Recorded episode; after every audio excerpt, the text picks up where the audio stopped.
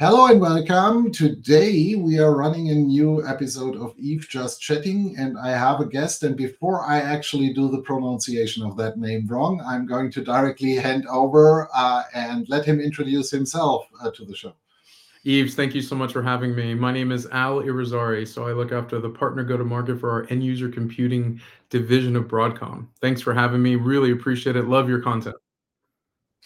Good. Um, let's directly dive into it. Um, there have been a lot of talks around end user computing and VMware in the past. And how would you best describe the current situation about how is your relationship within the Broadcom group and VMware, and how does all of that uh, link together? Uh, because you're obviously not sold yet, so I mean that's not hopefully changing throughout the weekend. But what's the current status? How does work and everything look like from that perspective? Yeah, great question. Uh, to answer that, I think it's important to kind of give a little bit of uh, what's happened in the last 60 to 60 days, essentially the last two months. Um, the transaction on November 22nd started changing some policies immediately. And in that policy, a lot of exceptions was, were included around end user computing. As you just mentioned, we're on track to have a divestiture from Broadcom.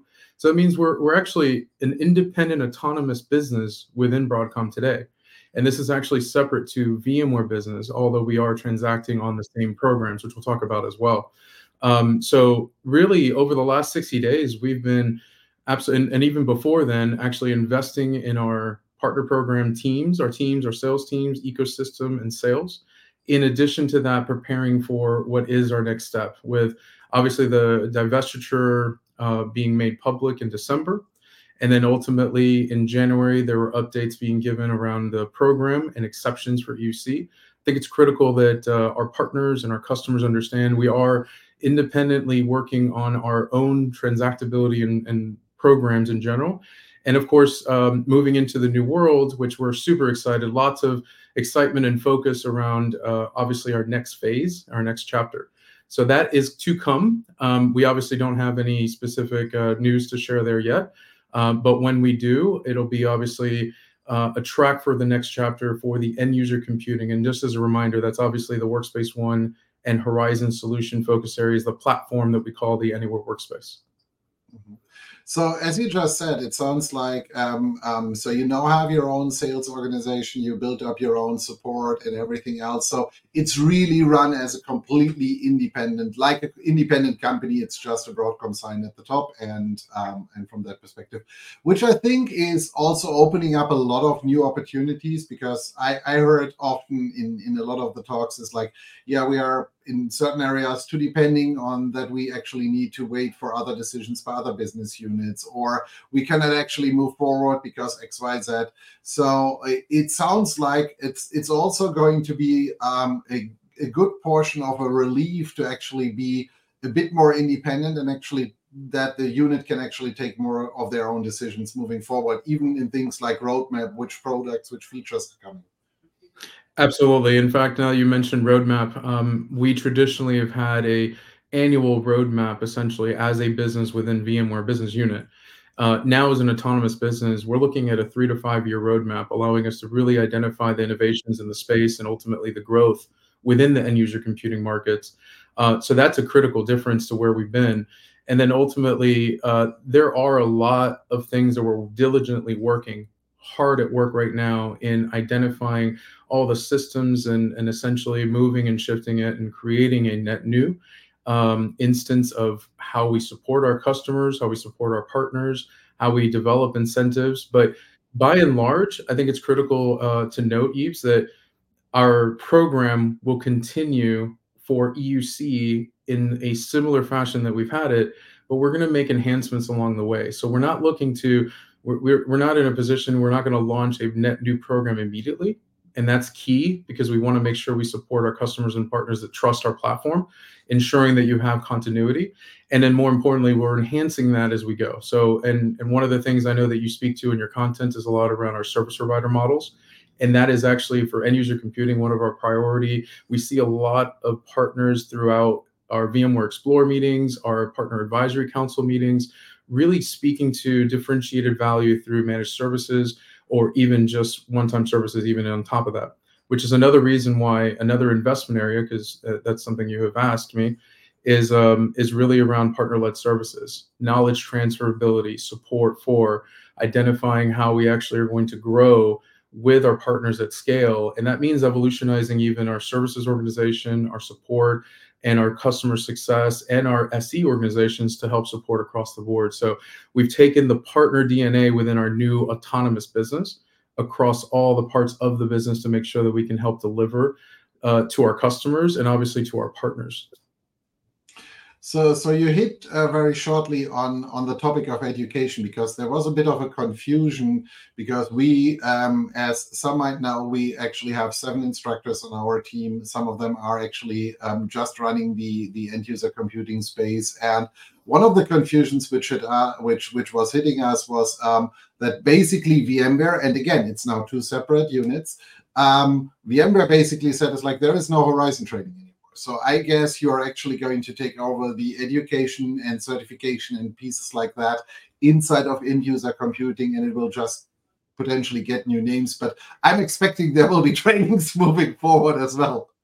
There, there will be, and and not only trainings, but also opportunities for our our instructors, our partnership instructors that do our VATSI or VERPs, uh, essentially the access, the education uh, products. So we're going to actually continue that. So you asked me specifically around uh, creating an autonomous business. Those units actually now exist within end user computing. So consider there's an enablement team for partner and customer uh, together that we will continue to evolve those programs. In fact, we're looking to simplify uh, in terms for end user computing. Uh, an opportunity that we have is actually taking our three pillars within our virtual desktop and apps, our unified endpoint management security, and our digital employee experience and simplify the ability to understand your business, looking for those partnerships that maybe are interested or identify and have specific expertise in one of those pieces and not all, but helping them grow along the way. So we we've had a very big platform approach on the solution focus. We want to make sure that we're focused on those business outcomes. So yes, we'll have our own enablement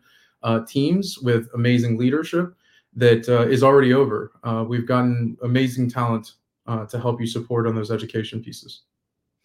Wonderful. Um, the other thing, as you said, is like so there will be continued um, um, investments into MSP. So so that means most likely people will not have the experience like, like what some MSPs now had. On the other side is like, oops, the following SaaS services are no longer going to be accessible because, as far as I understand, especially around Workspace ONE, there is more a notion to do more in the SaaS space rather than actually getting off the SaaS track from that perspective and actually expand that and integrate partners and sovereign clouds and stuff like that into that a bit more. Can you maybe elaborate a bit more on that part? Yeah, absolutely. Um, we we see the biggest opportunity from our ecosystem health in terms of our service provider business. Now that can span across, excuse me, larger resellers that want to have a differentiated offering that expands into a lot of our larger strategic partnerships that are looking to help deliver uh, along with potentially hardware and software solutions bundled, embedded, ISVs. I mean, it, it spans across. And when we think about our service provider model, what it really is is a, a doorway to get access to our SaaS solutions. And that's our priority. Number one, we're going to continue developing, innovating within our SaaS base. And in addition to that, obviously, there's considerations around sovereign cloud, which we have projects uh, currently in run, and ultimately also conversations that we've had in the past and conferences as well around that.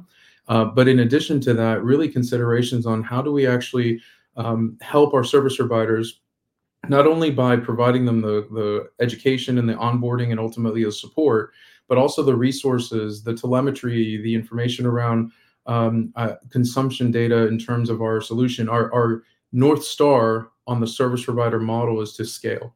It's to allow you as a service provider, also our partners at whole, to be able to combine their IP with ours and have a differentiated value.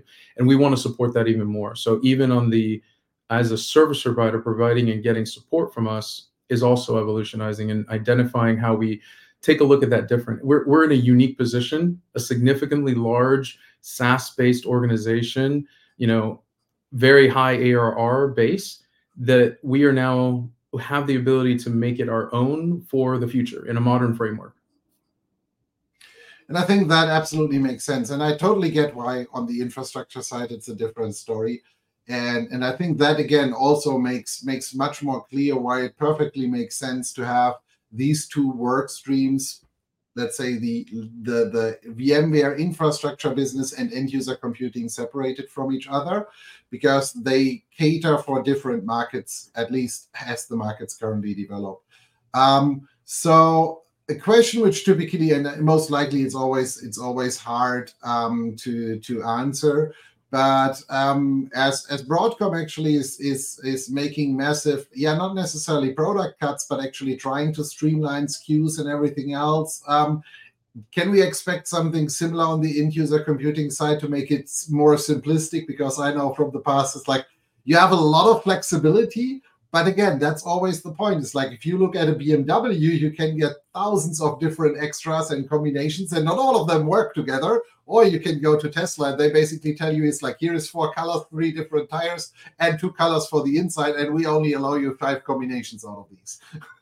Yeah, no, I I can't begin to tell you. At times, I feel like I need a, a degree by itself to figure out the seven thousand plus SKUs. Right?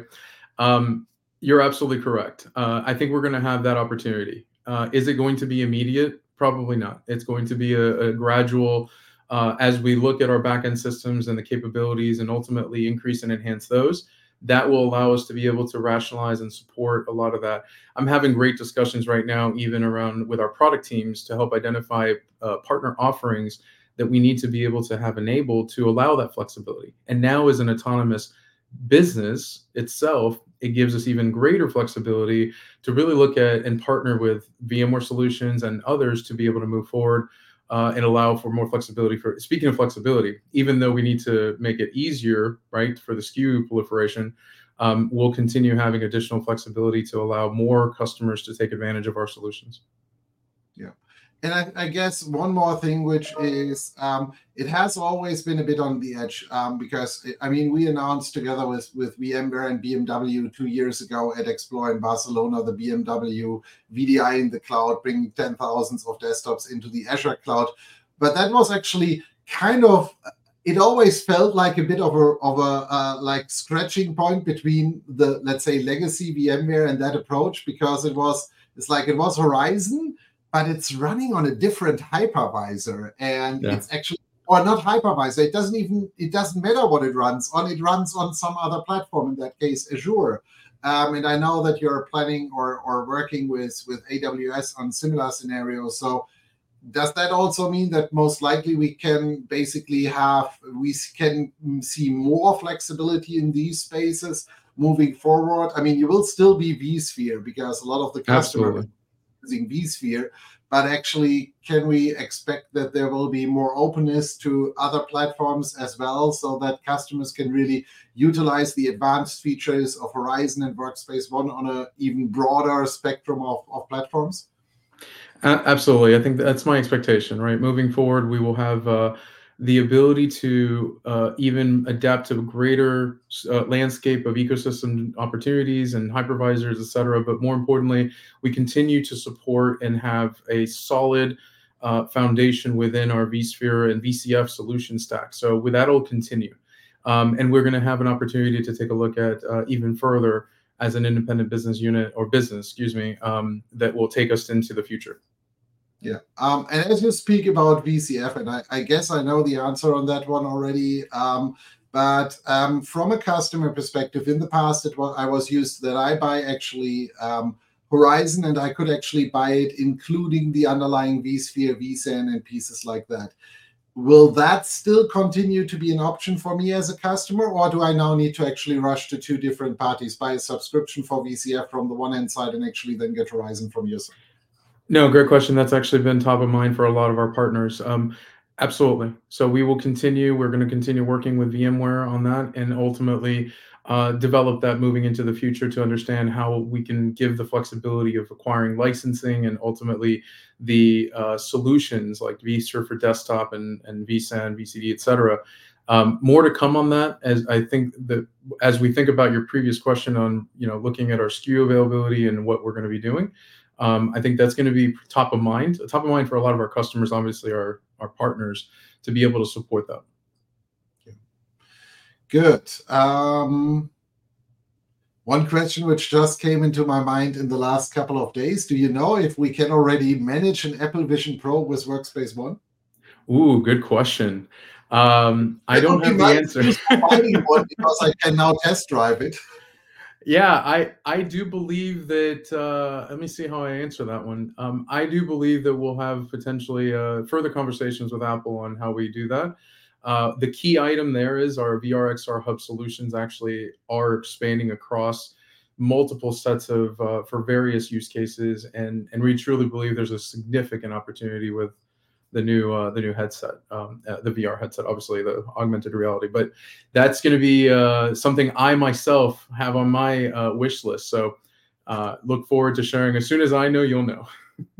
Yeah, because it's like it's it's it's interesting to see. Even it feels like currently when I watch on social media, even some of some of the people who were like, it's like, yeah, this is this is completely useless. Why would anyone spend money on it? And it feels like that as soon as people actually get it on, and uh, I'm going to be in the US in a few weeks, and I'm at least going to stop by an Apple store. Potentially, I leave my credit card in the card in the car. Better for me. Um, but um, it's uh, I'm going to give it a try myself because it from everything so far it's like yes it has its flaws but it feel it sounds at least like to be a similar experience like when they came first out with the iphone and everybody was just like yeah who would ever pay that much for an iphone and hmm, enough people did obviously and it exactly. might be everything okay i i, um, I found it amusing Yves uh, mm-hmm. just real quick comment on that that immediately after launch you had individuals in autonomous driving vehicles doing the Vision Pro and the driver's. seat. I was that was a, a kind of an interesting uh, take on that. But anyway, uh, yeah, I, I, mean that's that's that's a risky thing considering that it's not look through glass. It's basically as far as I understand, it's a camera, and it's it's like if the device fails, you don't see anything anymore. Um, so yes, I can do that with a Tesla, but I think from what I saw in most of the videos, the police has its very clear definition of that's a no go. exactly. Exactly. Um, anything else you want to cover for for now? Anything else you want to share with us? Um, i mean we covered roadmap partner program service providers anything else? Um, yeah I, if i didn't say it if I didn't say it before, um, I wanted to share again. Uh, I know that our leader, Shankar Iyer, had sent out a notification to the entire VMware partner ecosystem. We leverage that system for communication still. So as we continue moving forward, we'll we'll have uh, you know more communications coming out, which is critical for all our partners to know that. Uh, and I know that you share your content and you speak to agnostically, right? Support for all types of partnerships. That's why I wanted to be on with you today. Uh, but we did relaunch the what was the previous customer lifecycle incentives for our technical assessments, POCs for proof of concepts, and deployments here in what is now our Q1. So that was as of uh, the beginning of February now, uh, being able to provide that. And we heard loud and clear. We got feedback across our obviously our partner advisory council board meetings and our executive meetings, and ultimately through Explore. So super excited to bring that back. And in addition to that I said that we've maintained the program as is. We continue to support the front end pre-sales incentives all the way through the back end for our partners. And i think that's critical to know um, maybe we aren't there's not enough information out there explaining so I'm, I'm happy to report that as well that that's something that we're going to continue working on and enhancing as we go. And be looking for more information on the partner connect portal. You can still access and review all the terms, conditions, program guides uh, for more information. I wanted to share that with you. I think that's important because that's also important for customers to know that this actually opens up the door if you want to evaluate and if you want to actually get started uh, with either Horizon or Workspace ONE or both of them, or are in a transition from, let's say, on prem VDI to a cloud based VDI, that uh, there is, um, let's say, uh, funding support and things like that for partners available. So uh, don't hesitate to, to ping up your partner and say, it's like, hey, there's a project, can we use any of these funds for it? And I think that's that's a good advantage for everybody in the end.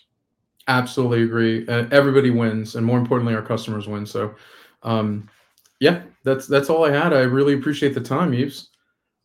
Thank you, Al, for being here. And I think we keep everybody updated. And if anything bigger actually shows up on the horizon in the end user computing space, then we come back together and share that and um, talk about that in one of the next shows. Thank Absolutely. you for being here. Thank you Thank so you. much. Appreciate it.